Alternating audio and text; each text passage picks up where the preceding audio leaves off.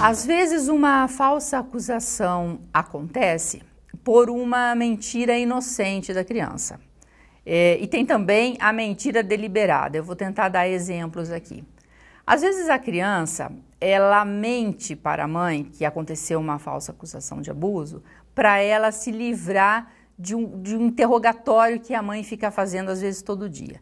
Então, às vezes a mãe quer é, conseguir informações da criança de coisas que ela não viveu, coisas que ela não se lembra. Mas ela pergunta tantas vezes e tantas vezes e coloca a situação. Eu assisti vídeos de uma mãe que ela colocou a criança dez vezes em situações é, que chegam a ser vexatórias e constrangedoras para a criança. Ela falava que não daria o pãozinho de queijo que a menina comer enquanto a menina não contasse o que aconteceu na casa do papai.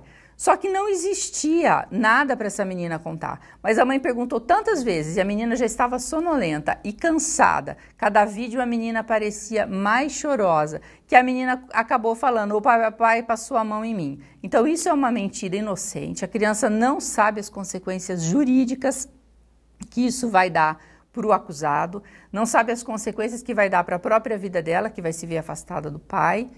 Ela fala simplesmente para se livrar daquele interrogatório que a mãe ou o pai ou que o acusador está fazendo. Então, ela, ela é uma mentirinha inocente, ela não acha que vai dar problemas. A mentira deliberada, a criança tem uma intenção, ela tem intenção de se vingar de alguma coisa que o acusado, que o acusado fez para ela e que ela julga que estava errado, ou ela quer conseguir algumas vantagens. Eu vou dar dois exemplos. O pai ia fazer um cruzeiro, ia viajar, o pai com a nova esposa e a criança queria que o pai fosse sozinho. Porque quando se comprou essa passagem origi originalmente, o pai não ia com essa nova esposa que eles tinham terminado.